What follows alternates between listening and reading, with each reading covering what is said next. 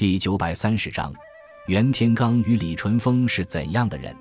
袁天罡，隋末唐初的著名术士，益州成都人，今属四川，曾在隋朝担任言官令，唐朝后曾任火山令，又继为火警令，著有《六人客》《五行相书》《推背图说》，与李淳风合著《易经玄要》《袁天罡称谷歌》等多种有关于推命和预测的书籍，以相术精准而闻名。袁天罡最为著名的事迹是为年幼的武则天相面。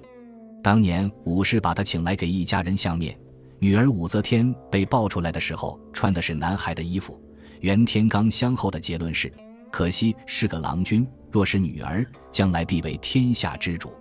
多年以后，袁天罡的这一预言得到应验。当然，这很可能是后人的附会。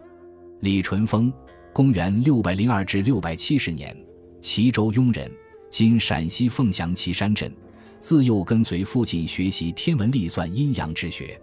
贞观年间，李淳风因指出当时行用的物银元历中的不妥之处，而深受唐太宗的赏识，由此被授予将侍郎，进入太史局，执掌天文、地理、智力、修史等方面的事务。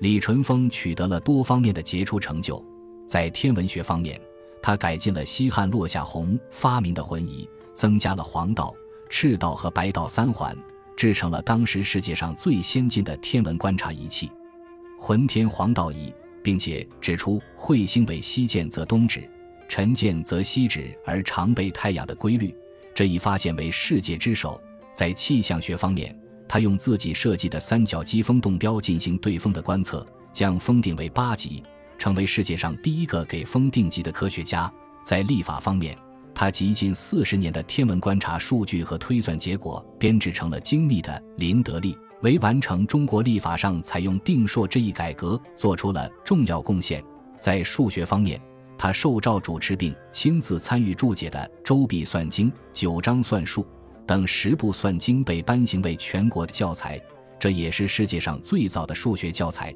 在史学方面，他受诏参与编写了《晋书》《隋书》和五代史、五代指梁、陈、周、齐、隋。此外，他还撰写有《文思博要》《演其民要术》《六人阴阳经》《推背图说》，与袁天罡合著《宅经》《以四战》等等，涉及领域非常广泛的多种著作，堪称是一代学人中的巨擘。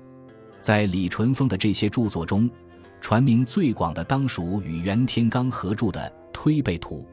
这部书被看作是中国最为神奇的预言经典。全书共含有六十幅图像，每幅图像之下均有谶语，预言后世的兴旺治乱，但并不指出确切的情形，而是取用模棱两可、若明若暗的语言来指涉，